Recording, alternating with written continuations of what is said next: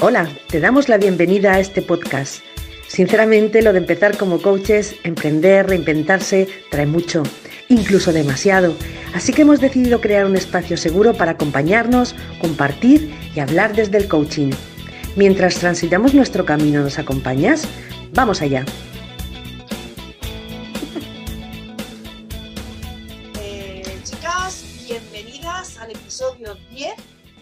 Eh, como coach por su casa, este podcast que hoy lo vamos a dedicar a la procrastinación. Y antes de nada, le voy a dar la bienvenida a mi querida Sandra y Jessie de Habilidades Clave y a mi querida Lourdes de Almate y aquí la que os habla, mm, Carmen González de Carmen Tu Coach. Así que sin más demora, vamos allá. ¿Qué tal, chicas? ¿Qué tal? Bueno, a ver, procrastinar. Mm, procrastinar, eh, primero, Mari Carmen dirá, no empecemos con definiciones, hay que empezar a definir esto, porque si no, ¿de qué estamos hablando, no? Primero ya la palabra es como, es como una cosa de, en alemán, procrastinar, la dices las dos R ahí atravesadas y es como la palabra. Pero básicamente, eh, pues es esa, eso que hacemos, porque todos los seres humanos lo hacemos en mayor o menor medida, que es cuando pospones actividades o responsabilidades o, bueno, si pospone, retrasa para después, para después, para después, para después.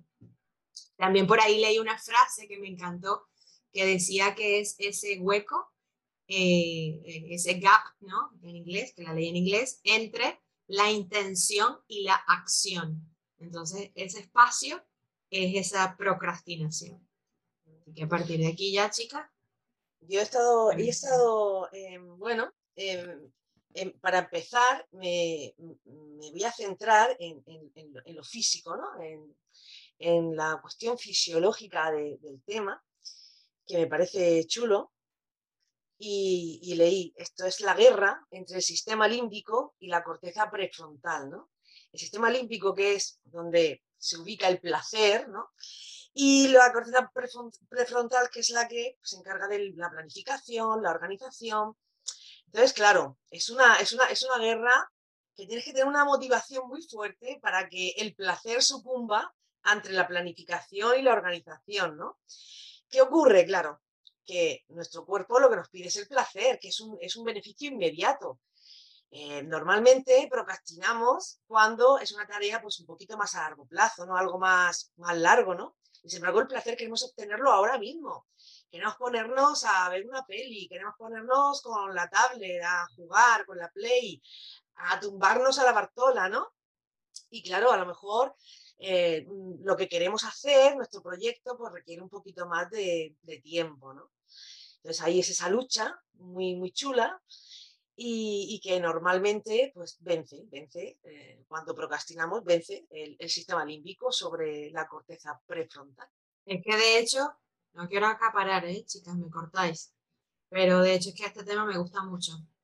Eh, de hecho, porque lo, lo, relaciono con motivación, es uno de los temas que también me apasiona, ¿no? Conocer y qué nos motiva y por qué y tal. Eh, que hay, están los hermanos estos, no sé si conocen los hermanos Heath, que es eh, Chip Heath y Dan Heath, que tienen este libro que se llama Cambia de Chip. Y ellos, si tú seguro sí, seguro si lo has usado para alguna de las formaciones que hemos hecho. Ellos usan una metáfora que es la metáfora del jinete y el elefante, que no es original de ellos, ellos la toman de otro libro a su vez que se llama La hipótesis de la felicidad. Pero justamente ese sistema eh, límbico que ellos ya mezclan con el otro cerebro también, con el reptil, los dos primeros cerebros lo llaman como esa parte emocional, que sería el elefante, y luego la parte mm, prefrontal sería el jinete. Entonces, claro, imagínate el tamaño que tiene el elefante, ¿no? Cuando ese jinete se monta, pues no tiene en realidad la fuerza suficiente para llevarlo. El elefante tiene que querer ir hacia y estar alineados tanto jinete como elefante hacia el mismo objetivo, porque si no, ya nada más por peso y por tamaño y por todo va a ganar siempre el elefante. Entonces es un poco eso que estás comentando con una metáfora más, más visual. Y ahí es donde pues esa motivación, ese mm, por qué querer hacer algo, eh, puede hacer que entonces haya esa alineación. A mí me pasó, por ejemplo, entramos en el mundo ya de los ejemplos personales. Eh, yo estuve varios meses este, con ganas, con ganas de eh, ir al gimnasio y hacer ejercicio, lo típico, ¿no? Y, ya estoy como que engordándome mucho, y ejercicio, ejercicio. Total, lo fui dejando, procrastinando, ya tampoco pasa nada, y yo cada noche ahí viendo mi Netflix, metiéndome mis buenas barras de chocolate. Sí, ya el ejercicio, ya el ejercicio. Resulta que me sale un trabajo que era en una piscina, y era un poco en rollo animación con mi grupo de teatro, en una piscina, claro, allí me dicen, vamos a estar en bañador. Uf, pues entonces estoy hablando de que me avisan en mayo y el trabajo era para mitad de junio.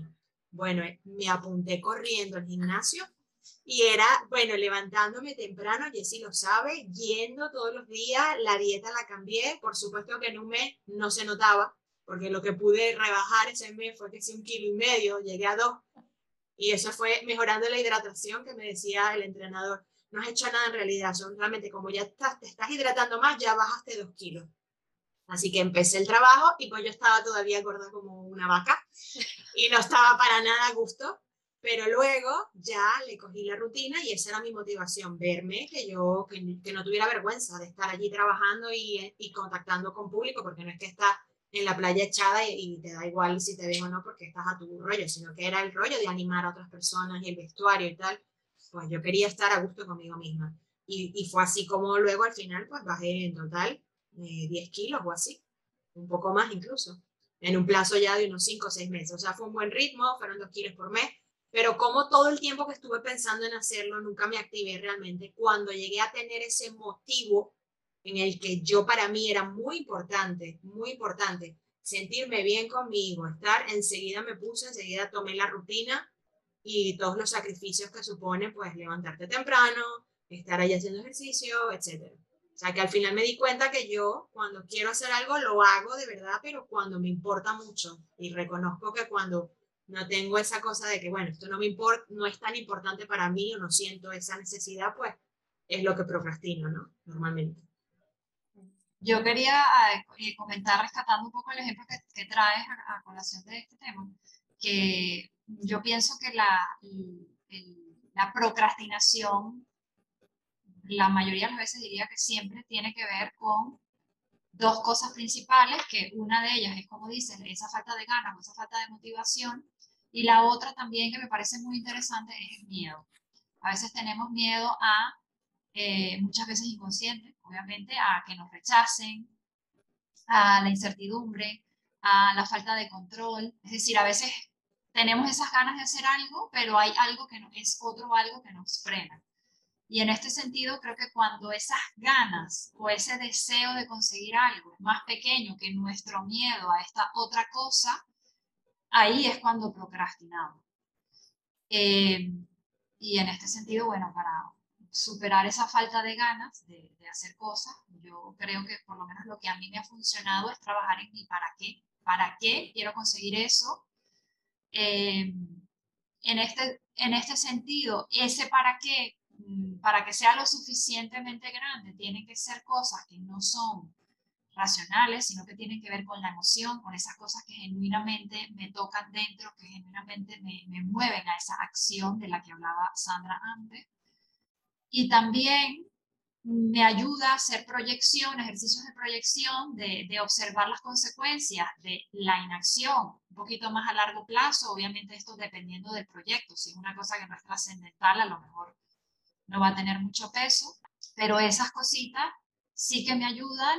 Eh, y una vez hago ese proceso de proyección, pues el, el, hacer una especie de visualización de cuál sería mi situación ideal y casi de forma automática es como que consigo esa motivación que necesito pues para hacer eso, pero basada en mi para qué, para qué estoy haciendo esa tarea.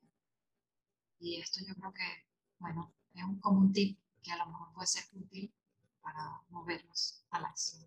Es que de hecho, Jessy, de hecho, ese miedo que acabas de decir puede ser justamente un miedo tanto al fracaso como al éxito, curiosamente, pero tanto al miedo al fracaso como al éxito tiene que ver con el cambio, porque así fracases o así tengas éxito, supone que va a haber un cambio y ese cambio, como es una situación que no conoces, es lo, es lo que el cerebro evita, ¿no? Entonces nos vamos a por el chute de dopamina, como decía Carmen, esa dosis que ahora quiero gratificarme y no estoy, estoy dejando para lo más lejos posible esa cosa que puede pasar y que como no la conozco me asusta consciente o inconscientemente y ahí lo voy, lo voy dejando. Sí, de, de, hecho, mm, los últimos estudios, antes se asociaba la procrastinación con, pues, con la vagancia, ¿sabes? con la pereza, y han llegado a la conclusión de que no es cierto, que tiene más que ver con la gestión y la regulación emocional que con cualquier otra cosa. Totalmente. Y otra de las cosas que suelen, mucha gente suele pensar que el problema de la procrastinación es un problema de gestión del tiempo. Y no es verdad que es un problema de gestión del tiempo, sino que suele haber una, una causa, digamos, más en esa capa como más inferior. Eh, y son patrones, patrones que incluso muchas veces tienen que ver con creencias limitantes que tenemos arraigadas y que nos impactan de esta forma negativa. Pues yo por resumir un poquito, si queréis lo que habéis dicho, pues estoy totalmente de acuerdo, no, no sabía qué aportar, pero por hacer la síntesis, digo, bueno, pues venga, la hago.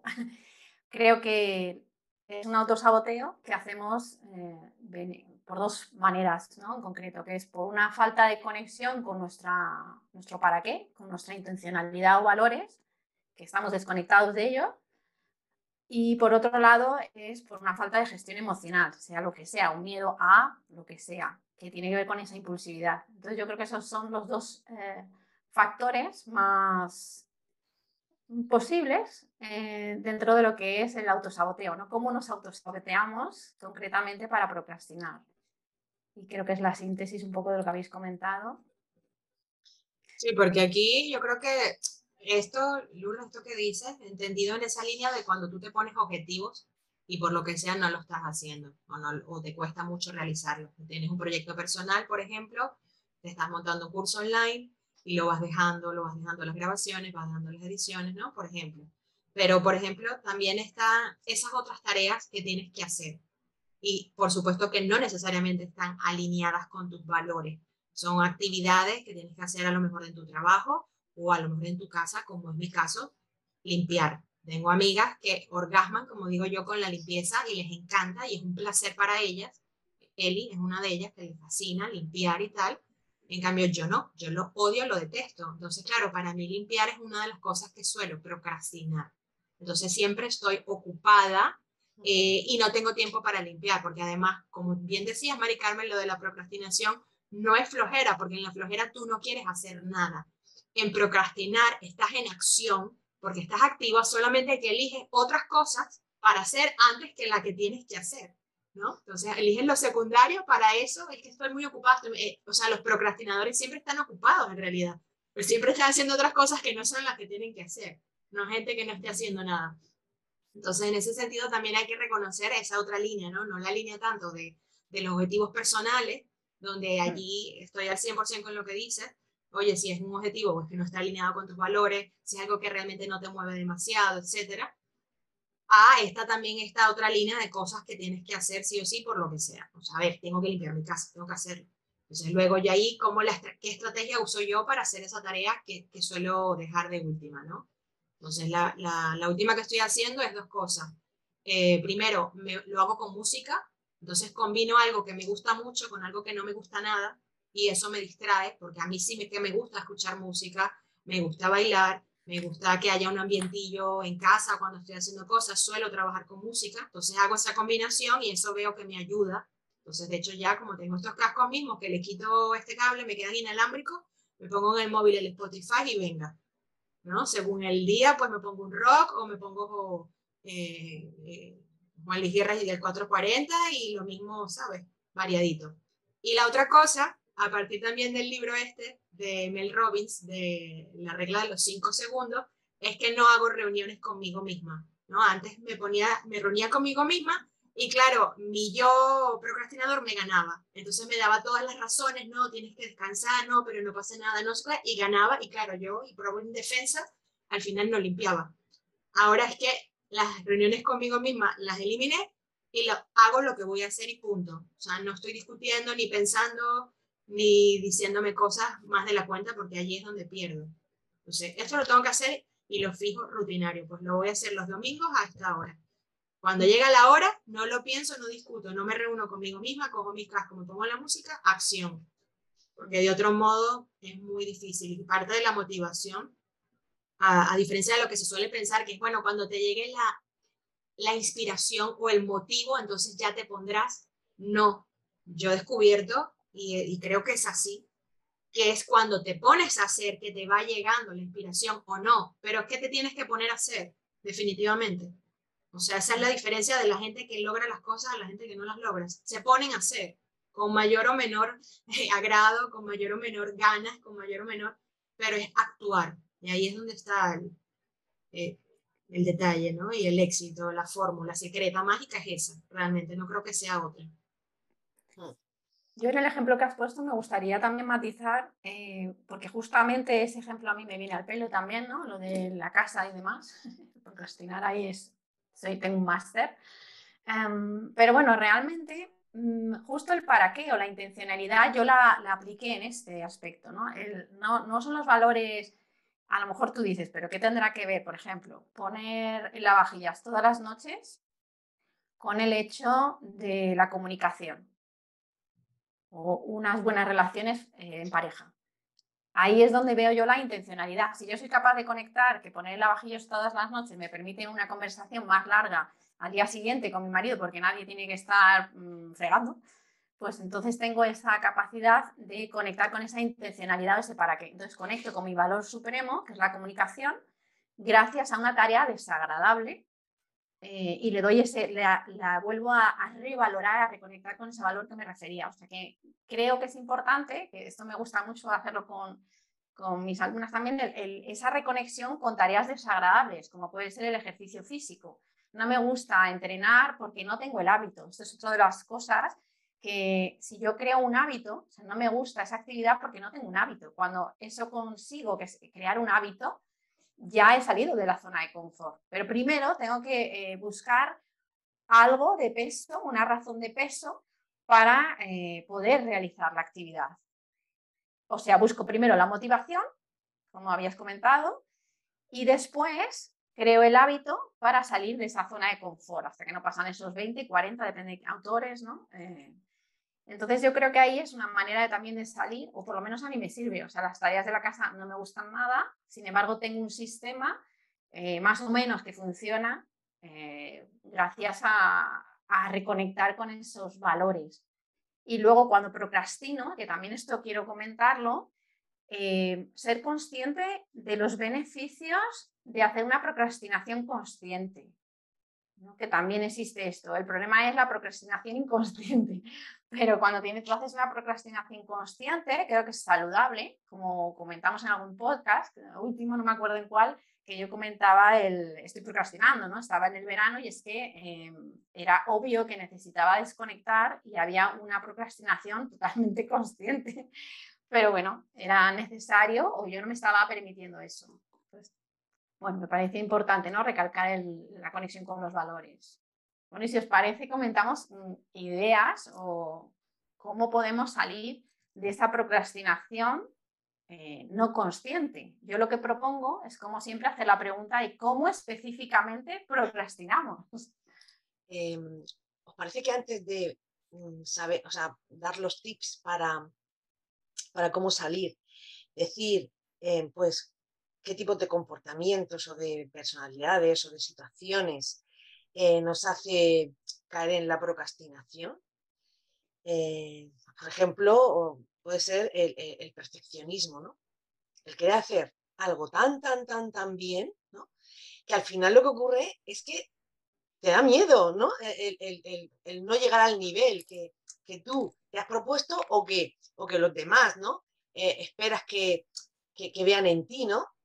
Ese, miedo que estábamos hablando, el miedo pues al fracaso, a ser juzgado, a no llegar a la altura. Eh, ¿Qué es lo que ocurre? Pues la solución es no lo hago, no lo hago y así pues mm, ese miedo no, no aparece, huyo. Y, claro, esto es lo que ocurre que vas postergando y, al final, claro, llega el momento en que tienes que hacer, si es una tarea que tienes que hacerla y si sobre todo si es laboral o si es un proyecto pues tienes que hacer la prisa corriendo y al final lo que puede ocurrir es que precisamente vayan contra tuya, que no lo hagas lo correcto ni lo bien que tú eh, deberías o sabes hacerlo, ¿no?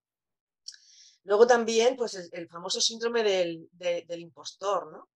eh, pues eh, el miedo pues, a, que piensen que, somos, que no somos capaces, que no somos competentes para hacer algo. Y, bueno, pues también, em, pues con esto me siento muy identificada, cuando tienes muchísimas tareas, mucho que hacer, mucho, mucho, mucho, o sea, aquí es que yo lo vivo, que es, ¿qué hago? No sé empezar, no hago nada directamente, o sea, huyo, me voy a volver loca. Eh, como estabais diciendo, a mí lo que me ha servido en estos casos es pues el cuartear, ¿no? Un poco y el decir, bueno, voy a hacer este poquito, ¿eh? Y entonces una vez que empiezas ya te vas, te vas encauzando. Y luego también, pues, eh, aquellas personas que piensan que bajo presión, bajo estrés, eh, entonces rinden más, son más efectivas, más creativas, mejores, y bueno, pues es posible que nada más lejos de la realidad, ¿no? Lo que estás haciendo es, pues eso, generarte un estrés innecesario cuando tu creatividad y tu, y tu inteligencia, pues poco tiene que ver con, con, todo eso, ¿no? Así que, pues bueno, quería, quería dar, porque probablemente si nos escuchan, pues cada persona se sienta identificada con una de las situaciones ¿no? que estamos comentando. Totalmente de acuerdo, Maricana, me parece una aportación espectacular. Yo al final eh, lo, que, lo que hago, porque yo me suelo colapsar cuando estoy atendiendo muchas cosas a la vez, no soy procrastinadora en líneas generales, no, no, no tengo este problema eh, normalmente, pero sí que lo que me pasa es que cuando tengo muchas cosas me colapso. O sea, es como, me entra como un agobio. Parte de lo que me ha funcionado es tratar de invertir mi tiempo en las tareas que generan más alto impacto. Lo que me va a suponer, digamos, el gordo de, de, lo que tengo que hacer, porque a veces dedico tiempo a hacer muchas tareas pequeñitas, que sí, que en volumen son muchas, pero que como son tareas de bajo impacto, al final del día me dejan la sensación de que realmente no avancé hacia lo que de verdad tenía que avanzar. Entonces, un poco, eh, esto es importante también, que por supuesto cuando tengo esas crisis de procrastinación, como Sandra decía, me mantengo activa haciendo muchas, muchas, muchas, muchas cosas, pero no las cosas que realmente generan alto impacto. Claro, eso es un, eso es un 80-20, ¿no? Oye, como la regla de Pareto. Sí. Haces ese 20% que te genera el 80% de impacto en vez del 80% de cosas que solo logras el 20%. Sí. Y de esa mm. manera evitamos lo que comentaba Mari Carmen, esa, esa angustia innecesaria que, que, que se produce cuando estoy evitando la tarea que al final la tengo que hacer, y ese, ese riesgo de que al final el resultado sea insuficiente porque no le he dedicado el tiempo que, que tenía realmente para dedicarlo. O sea que al final eso, esas ventajas de procrastinar no son reales, ¿no? Es, ese, ese subidón en, el que creo que si lo dejo de último minuto voy a ser más productiva porque tengo que sacarlo. Y luego eh, quería también comentar la idea que me parece súper interesante todo esto de la procrastinación cuando la gente Mm, mucha gente en sesiones piensa que es un, es un, problema de gestión del tiempo y a veces la gente cree que si, que si gestionas mejor tu tiempo vas a dejar de procrastinar, porque en realidad la procrastinación es el síntoma de otro problema mayor, más grande. Entonces, si lo ponemos con un ejemplo sencillo, imagínate que te pica un mosquito. Entonces tú crees que el problema es que te pica el mosquito, te coges y te pones una cremita y eso te va a aliviar ese síntoma, pero no estás atacando realmente el problema. Incluso si matas el mosquito, sigues sin atacar el problema, porque lo interesante sería explorar, ¿vale? ¿De dónde están saliendo estos mosquitos? Yo puedo matar uno, pero puede venir otro. Entonces, ¿de dónde están saliendo? Entonces, es un poco irte a la fuente y ya una vez que estás en la fuente, pues seguir indagando, seguir indagando hasta descubrir, ah, bueno, pues mira, se están generando, yo qué sé, en la planta. Y se están generando en una planta porque resulta que no estoy teniendo los cuidados adecuado y esto está produciendo una humedad excesiva que está generando estos mosquitos. Por dar un ejemplo. Entonces, un poco tener esa conciencia de que al final la procrastinación es un síntoma de un problema que está por debajo, que, es muy interesante cuando lo exploramos. Pero de nuevo, como hemos comentado en otros podcasts, lo que suele pasar es que no nos gusta mirar esta parte. Entonces, es más fácil huir y ignorar y, o decir, ah, es que yo soy así, es que está en mi, es mi naturaleza ser un procrastinador nato. Y esto no es verdad, esto es algo que nos hemos contado y de lo que nos hemos convencido.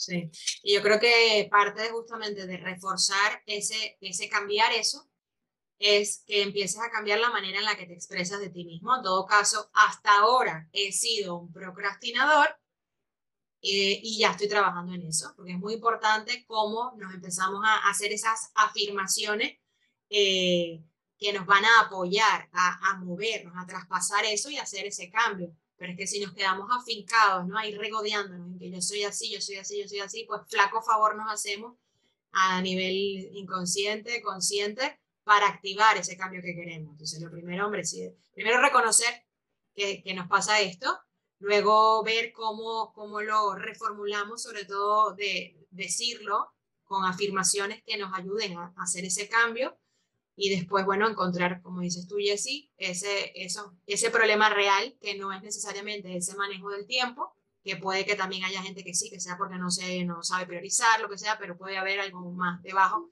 como que ese objetivo esté mal, mal formulado, como que no esté alineado con mis valores, con lo cual luego no, no, no tiro para allá, ¿sí? porque siempre tiramos para los valores, ¿no? La cabra tira al monte, como que puede ser cosas como que no entiendo el para qué, no entiendo para qué voy a lograr eso, con lo cual si no lo entiendo en el fondo tampoco me voy a esmerar en hacerlo porque para qué, ¿no? Es como lo tengo que hacer. Y qué diferente cuando decimos tengo que a quiero hacer eso. Desde que yo elijo, pensé... O elijo, a lo mejor no lo quieres hacer, pero lo eliges. Lo eliges, exacto. en vez de cuando yo cambié lo del tengo que adelgazar, ah, yo quiero, ahora quiero de verdad adelgazar y elijo hacerlo, pues obviamente diferente. Y el otro día estaba con una cliente, por cierto, que y me decía que hasta ponía voces, no, esto de que tú, tú creas tu realidad, no sé qué, como insinuando que esto es pura paja, ¿no? Y que son chorradas y que esto es un rollo que nos están vendiendo. Yo digo, mira, quizás hace un tiempo te lo, creo que, que pensaras eso, pero hoy en día es que la neurociencia no hace más que demostrar que todo ese discurso mental, por supuesto que te afecta. Te afecta en cómo, cómo te estás sintiendo, en las cosas que estás haciendo, etc. Yo creo que hoy en día decir que eso que tú verbalizas no, no te afecta y son chorradas, cuidado. Porque sí que es importante, ¿no? Y esa parte de la procrastinación también tiene que ver con esto, lo que tú decías, ¿no? Yo soy así, nací así. No, momento puedes cambiar siempre que quieras hacer. Pues hoy vuelvo a hacer de, de recopilación de, de, información, entonces si queréis así lo recopilo y lo añadís más cosas si queréis. Habéis comentado, no, esto es lo que yo he ido recopilando, ¿vale? En la conversación, cómo salir de esta procrastinación, cosas que nos pueden ayudar.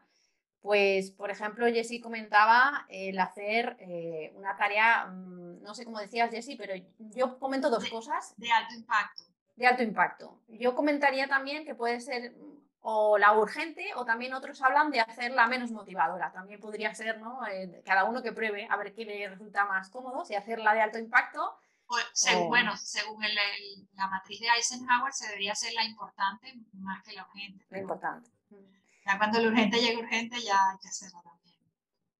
Bueno, ahí cada uno, ¿no? También que yo, yo pondría esas dos cosas y que cada uno pruebe como, como tip. Y luego el compaginar eh, lo que ha dicho Sandra algo con algo que te guste. Eso también me parece importante, ¿no? El, pues me pongo música, pues tal, le pongo un poquito de, de, no sé, algo, un ingrediente que sume a la actividad sí, Sí, puedes, puedes tener un chocolatito, un tecito que te mole, te haces como el, el, ambientillo que te, que te anime, entonces ya eso te, te motiva un extra a que si no lo tiene, que es lo que me pasa a mí con la música, ¿no? Si, pues, si limpio sin la música es como, eh, pero ya me pongo la música y ya me genera otro, otro, otro ánimo. Eh, pero vamos a llamar la estrategia del ritual, ¿no? Créate un ritual y así. Luego también habéis comentado, Mari Carmen, lo de, de, la tarea, que es el Kaizen, que tanto hemos comentado otras veces. Eh, luego, por ejemplo, el diálogo, el diálogo interno que ya hemos comentado, las creencias. no es lo mismo decir tengo que, que quiero o elijo. Luego, por otro lado, hemos hablado de mm, eh, las afirmaciones, ¿no? De cómo te hablas, que también entraría esto del tengo que, lo mismo. Y qué tipo, observar cómo te estás hablando en todo momento. Y bueno, la planeación y la claridad realista, eh, que tiene mucho que ver con el coaching, ¿no? El formular realmente qué es lo que quieres, a partir a lo mejor de lo que no quieres, pero bueno, sería una, tener esa claridad mental y conectar si ese para qué, incluso esa estrategia de para qué cinco veces que hemos comentado en otros momentos, para llegar a tener esa claridad de realmente tú quieres eso o es algo que viene de fuera y yo comentaría también, mira, esta parte que creo que en el hormiguero fue que salía, eh, pues bueno, e, esa forma de cómo eh, la importancia que tiene el visualizar, ¿no? que utilizan los deportistas y esta parte creo que es importante también en la parte de claridad mental. Una vez que ya estoy segura de que quiero eso, de que para qué lo quiero y está conectado con mis valores, pues tener esta eh, posibilidad de, de escribir con realismo qué es lo que quiero, especificar, y también el ser capaz de visualizarme haciéndolo y con los posibles problemas que me pueda encontrar. A mí me gusta muchísimo que me dicen, igual que ese tiro a positivismo, sé hacer lo contrario a, sacar, ¿no? Esa es la idea que tiene todo ser humano. Si tú eres capaz de ser súper positivo, también eres capaz de ser súper negativo en el aspecto de ver los obstáculos. Y la capacidad de ver los obstáculos lo que te genera es el posible potencial de creatividad.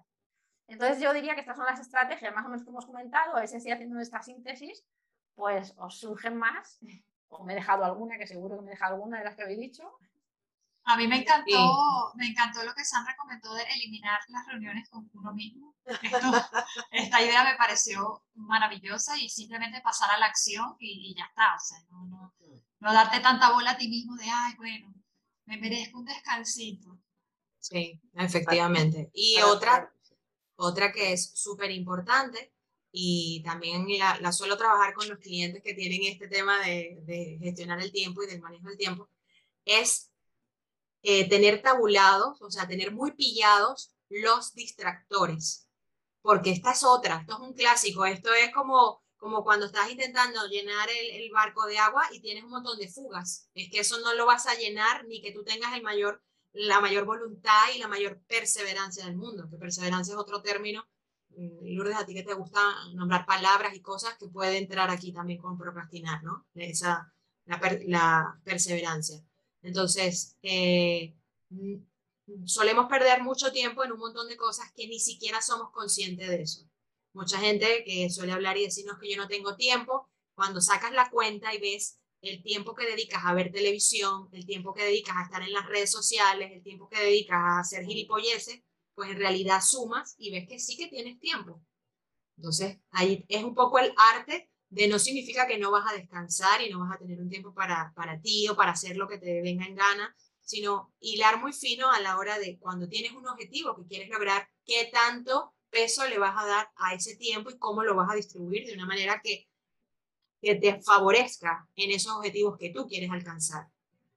Pero eso, eso de los distractores es muy importante, sobre todo si sabes que eres una persona que te sueles distraer, pues ya ponerte tú misma unas ayudas, unas ayudas para que eso no te pase. Pues si te suele, ay, eh, eh, suelo ver el móvil cada 10 minutos, aunque sea la misma gilipollez que sale en, en, el Facebook.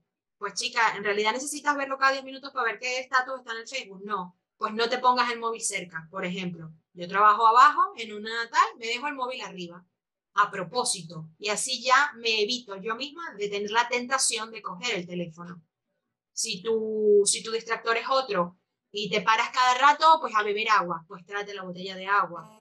O sea, esta parte de los distractores yo creo que es importante, se subestima porque pensamos que no, pero realmente cuando lo monitorizas y haces un listadito y cada 15 minutos o cada media hora empiezas a apuntarte lo que, en lo que has perdido el tiempo, en esa llamada de teléfono, en ese que fuiste al baño, en ese que comiste una chocolatina, en ese que revisaste tal, no sé qué, sorprendes de la cantidad de tiempo que sí que tiene.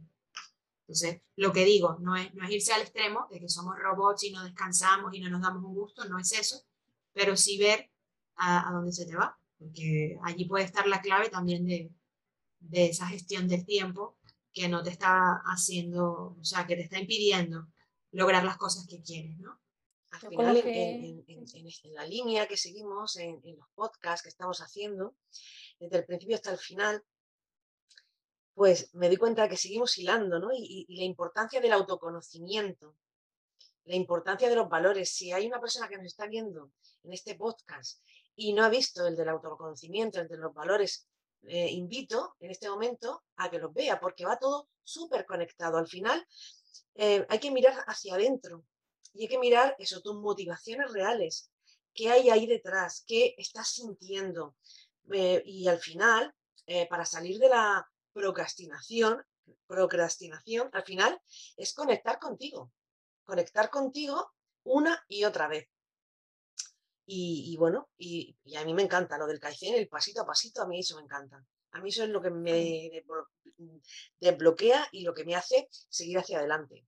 El empezar, simplemente empezar. No, si yo pienso que tengo que estar estudiando siete horas seguidas, quizá me dé tal pereza o me dé tal agobio o me dé tal cansancio que no lo haga. Pero si yo pienso, oye, pues voy a sentarme y voy a leer una frase.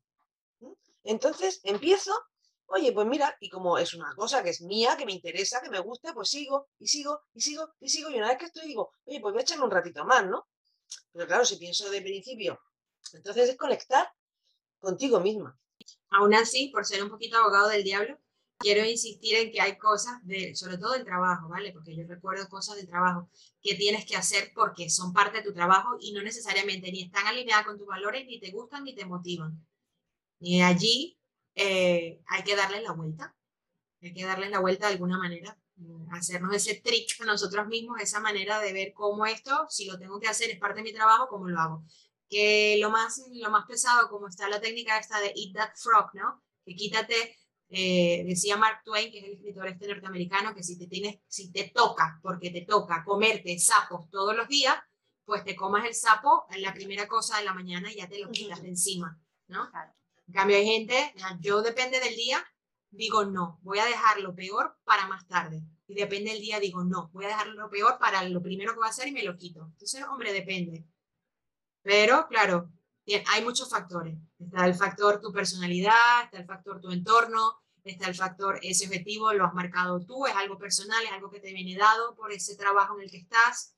Eh, un poco, bueno, yo creo que todo, como todo, se trata un poco de equilibrar las cosas, porque a veces cuando digo estas frases, ¿no? De, por ejemplo, esta, ¿no? No tengas la conversación contigo misma, haz. Después también reconozco que hay momentos donde tenemos que tener cuidado de no pasarnos y no estar todo el tiempo en el hacer y ser de estas personas que entonces no sabes desconectar y no sabes descansar y no te sabes respetar, que tú necesitas descanso y desconexión y no estar todo el tiempo haciendo cosas. Entonces, por eso digo, cuando digo una cosa, digo la otra. O sea, todo en su justo equilibrio y en su, ¿no? En su punto. Porque o pecamos de, o sea, si nos vamos a los extremos. De, muy mucho o de muy poco. Claro. A mí eso que acabas de comentar me, me, me, resonó un poco ahora porque justo esta semana un amigo me comentaba que está ahora con un trabajo nuevo y es uno de estos trabajos donde el trabajo nunca se acaba, o sea que por más cosas que hagas, siempre hay algo, siempre hay algo, siempre hay algo, siempre hay algo. Entonces me decía que le estaba costando, que no sabe cuándo parar. Se me está costando, encima es un trabajo que hace, que puede hacer desde su casa. Entonces, claro, echa un montón de horas, pero me, me comentaba eso, me, me, comentaba como con preocupación que estaba buscando una manera de, de, eso, de pedir ayuda porque, porque no sabía cuándo parar. Entonces, bueno, yo le di algunos tips con el tema de la gestión del tiempo y, demás, pero esto puede ser, puede ser complicado. Yo en esta parte creo que me siento más, más identificada y es un poco lo que hablamos de las polaridades, ¿no? que en unos momentos unos tenemos más tendencias a una cosa o a otra. Yo me pillo más, por ejemplo, en el no saber parar que, que en el hecho de, de no hacer. O sea, sí que hago y procrastino, lógicamente, pero creo que es una procrastinación muy consciente muchas veces, ¿no? Eh, otras veces no, y, tiene que ver con esto, ¿no? Con el hecho de, mm, incluso es que me cuesta hasta aplicar técnica, por ejemplo, la, la, la técnica está, el método Pomodoro, y yo es algo que, que, realmente es que estoy, bueno, busco hacerlo, pero realmente es que me cuesta aplicarlo, porque es que a mí descansar cada cierto tiempo me, me genera estrés al final, porque estoy acostumbrada a estar mucho tiempo y, voy bien, voy bien. Lo que pasa que desconectar llega un momento en el que ya no funciona. O sea, ya hablaríamos de la parte productiva, ¿no? Que ya dejo de ser productiva porque realmente, eh, claro, me, enredo. Pero sí que es verdad que yo, yo veo que hay personas que, que, tienen lo contrario, o sea, están cuatro horas y, se mueren. Y, y, yo, sin embargo, estoy cuatro horas y a lo mejor estoy encantada de la muerte y de hecho me cuesta ir a comer pero evidentemente dejo de ser productiva pasadas dos horas, es obvio, ¿no? Y sin embargo, pues tengo que buscar y engañarme a mí misma para levantarme, para hacer una actividad que no tenga nada que ver, cosas así, o sea, tengo que jugar mucho con eso porque, porque caigo bastante en esto, ¿no? Y me gustan las palabras, lo que habías dicho, porque sí que es verdad que me encanta lo de las palabras, entonces gracias por darme juego, pero lo de la perseverancia y, me gusta distinguir. Esto es un inciso que a lo mejor no tiene nada que ver, pero me apetece mucho decirlo, que es la diferencia entre perseverancia y persistencia. ¿no? La perseverancia eh, creo que es algo que tiene más que ver con la determinación, con el hecho de, de marcarse un objetivo y ir a por él. Y sin embargo, la persistencia es insistir, es insistencia. Entonces, es una falta de creatividad para conseguir tu objetivo. Porque es, quiero ir hacia allá, punk, quiero, venga a darte con el muro, ¿ah? la cabeza ahí, insistes, insistes. Hombre, si quieres eso, ve, pero prueba de otra manera. Eso sería la perseverancia. En cambio, la persistencia es insistir de la misma manera. Entonces, mm, no sé, me has dejado ahí eso puesto y he dicho, aquí lo lanzo yo, que me apetece mucho. me ha lanzado el balón, aquí hoy le doy. Eh. y hay, hay, otra P que hay que agregar también, que es la paciencia, en esa perseverancia y la paciencia, porque justamente estamos un poco en esta sociedad de la gratificación instantánea, ¿no? Y todo lo queremos para allá y es ya y un poco eso, ¿no? Quieres saber algo, tienes el móvil, tienes la aplicación de no sé qué y juega y ves las cosas y todo es ya. Y esa parte de paciencia a la hora de alcanzar los objetivos, ¿cómo cuesta, no? Tener la paciencia para saber que las cosas son poco a poco, que no se hacen de la noche a la mañana, que requieren tiempo, que requieren trabajo y que sí que estás haciendo pasitos. Lo que pasa es que no son al ritmo a lo mejor que tú te esperas que sean, ¿no? Que ya naces y ya estás corriendo, sino que, hombre, estás gateando, que es lo suyo, es, es parte del proceso. Y esto es difícil, sobre todo hoy en día, como estamos tan acostumbrados de que las cosas son instantáneas, ¿no? Y ya los niños es que hacer la foto y a ver cómo quedó, cuando en nuestra época eso no era así. Tienes que esperar que se revelara el rollo y después ir a buscar a la tienda y después veía y había quedado con los ojos cerrados, ¿no? Pero bueno. Y no se podía repetir. Y no se podía repetir. Pues en ah, hay, que hacer, hay que hacer otra fiesta para volver a echar fotos. De esto que comenta, también yo pienso que socialmente otra de las, de las dificultades que yo veo es que juzgamos todo basados solamente en el resultado de las cosas. Y esto para mí es un problema, porque el resultado al final es solamente una parte de ese logro, pero no es todo. Entonces creo que eso también, o sea, lo, lo, creo que es una idea que está relacionada con lo que estás comentando. Sí, que a veces el resultado puede salir como puede no salir, aún habiéndolo hecho todo bien, ¿no? Y entonces, claro, este, este tipo de cosas que el otro día comentaba, bueno, posteaba una amiga en el, en el LinkedIn, que ella, su hija parece que hace competiciones, no sé si es de surf, es colombiana, y la hija será, no sé, 18, 19 añitos, jovencita, y había salido de una operación de rodilla y pues entrenó, hizo su fisioterapia, todo, volvió a la otra competición y se jodió la otra rodilla. Y era un poco la frustración de la hija y como que, ¿qué le dices, no? De para todo lo que ha hecho, porque el resultado va a ser bueno. Y después hay cosas que pasan que ese resultado no es bueno ni es el final feliz, es una mierda, pero la niña ha hecho todo lo que ha estado en sus manos hacer. Entonces, realmente estamos preparados para ese fracaso, ¿no? Porque en la teoría no lo sabemos todo y es un error y aprendemos, pero luego realmente hay finales así que aunque has hecho todo bien, ¿no? Lo que entraría dentro de tu parte, luego hay cosas que no están tampoco garantizadas. Y es cómo seguir con eso, cómo reenfocarlo y cómo continuar. No, sé si, no sé si nos estamos saliendo del tema, pero... No, pero tiene que ver está buena, Está buena la conversa, está buena la conversa. La, línea que estábamos diciendo, mira, yo lo retomo ahí, lo que estabas diciendo es la estrategia esa que decimos de visualizar. Yo tengo que visualizar tanto el resultado positivo como el negativo o no tan deseado, porque realmente eso me prepara. Me prepara para tener esa solución creativa que consiste precisamente en tener esa eh, perseverancia y persistencia. O sea, ser creativo es parte de esa solución. El tener esa resiliencia de, bueno, claro, es que puede tener, puede, puede, puede ser un fracaso pero ¿cuántos éxitos hay sin haber pasado por fracasos? Hay 18.000 fracasos para conseguir un éxito. Entonces yo creo que es tener esta, esta constante que tiene que ver precisamente con esa, bueno, sí, lo he dicho, resiliencia, ¿no? Esa capacidad para levantarnos a pesar de que es que el, resultado puede ocurrir de mil maneras y no depende de ti. Lo importante es precisamente que esté alineado con tus valores y que tú sepas gestionarte, que como hablábamos en todos los podcasts, como decía Mari Carmen, tienen que ver. Hablamos de, aprender a poner límites y cómo está relacionado con la gestión emocional y el autoconocimiento. Que el autoconocimiento es saber lo, que valoras. Y aquí pasa igual. Yo no puedo ser eh, una persona eh, que, que, esté procrastinando o que lo puedo hacer conscientemente, pero bueno, que no me dé cuenta si no me conozco, no conozco mis valores y no sé gestionarme. Voy a procrastinar y lo voy a hacer cada vez más y voy, a voy a sufrir y voy a ser víctima de mi procrastinación por esa falta de, de gestión emocional. Entonces, que lo cometamos todos y lo hagamos y seamos humanos, vale. Que teniendo ahora eh, esta posibilidad de escucharnos y saber que hay un montón de herramientas que ya sabemos lo importante que es la gestión emocional y el autoconocimiento, pues ya no hay excusas, ya no hay excusas. es ponerse al trabajo que lo podrás hacer mejor o peor, pero es, bueno, estar en el camino y eso ya da gustito. ya, ya puedo hacer algo, ¿no?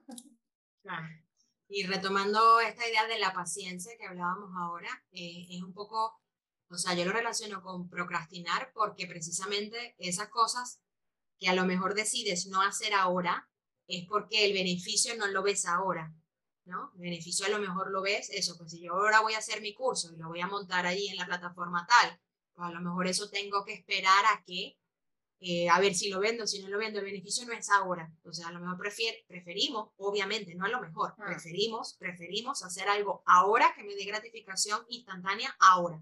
¿No? Mejor pájaro en mano que 100 volando. Entonces el cerebro va a hacer que cojamos esa otra actividad primero a esa otra que va a requerir que tú eh, tengas muy consciente que la gratificación de esa va a ser a largo plazo y puede incluso no ser gratificante. Entonces es... Claro es lidiar con la frustración. Sí. Es lo mismo al final, eso, el autosaboteo que tenemos, como decía, de la gestión emocional o de la falta del para qué, ¿no? de los valores. Pero bueno, es súper interesante este tema, la verdad que... ¿Qué vas a decir, Jessy? ¿Qué ibas a decir? no, y sí, es que eh, ustedes van a hablar de a mí se me ocurren muchas cosas, pero es que no, no se puede decir todo. Bueno, por un, lado, por un lado, esto último que comentan, iba a comentar que a veces creemos que esas cosas, eso de, como no veo el beneficio inmediato, lo dejo, lo dejo, pensamos que eso, el impacto es insignificante, pero realmente si, si hiciésemos una, una gráfica de proyección, eh, poniendo en un eje el tiempo y, y, realmente el impacto que, que, según el tiempo pasa, eso tiene, e, e, es, exponencial. Entonces, que de hecho, nos falta a veces esa conciencia de... Esa visión, ¿no? De hecho, creo que es Tony Robbins el que dice que a lo mejor sobreestimamos lo que puedes hacer en un año pero luego subestimas lo que puedes hacer en una década. Pero por eso yo hablaba de hacer la proyección. Cuando a mí me cuesta procrastinar, trato de hacer una proyección. Si dentro de 10 años yo no he conseguido esto, obviamente, repito, de nuevo, estamos hablando de cosas que tienen un impacto. ¿Cómo me sentiría? Entonces, eso muchas veces me ayuda a moverme a la acción. Y luego lo otro que iba a comentar, pero esto ya es una idea de, de cuando estaban hablando antes, que yo estoy, yo estoy un poquito peleada con la palabra fracaso. Entonces, yo eso, por ejemplo, que la niña se rompió, yo no lo llamaría un fracaso, yo lo llamaría una oportunidad para redirigir su vida, pero lo llamaría una oportunidad para sanar, lo llamaría de otra manera, pero este término fracaso yo lo he eliminado de, tu vocabulario. Bueno, por ahí, por ahí Simon Sinek decía que no es un failure, sino es un falling, ¿no? no es lo mismo que es la palabra en inglés, no es lo mismo fracasar que caerte. Hombre, a mí me Cuando te caes, puedes levantarte. Sí, a mí me gusta asociarlo, o sea, como yo soy muy visual y muy de ejemplo, me gusta pensar en el ejemplo o la analogía de un GPS. Tú te equivocas y el GPS siempre te va a recalcular, o sea, no, no te va a decir, la cagaste y te jodiste. O sea, te, te, va a recalcular y te va a recalcular y te va a recalcular y te va a recalcular. Entonces, para mí, es, esos fracasos prefiero, o sea, mentalmente me ayuda más en mi discurso interno, verlos como una oportunidad para redirigir tu rumbo. Entonces, eso me ayuda a no sentirme, ¿sabes? Esa pérdida de valor personal, de, uff, lo hice mal, me ayuda eh, cambiar ese, hacer ese pequeño giro lingüístico.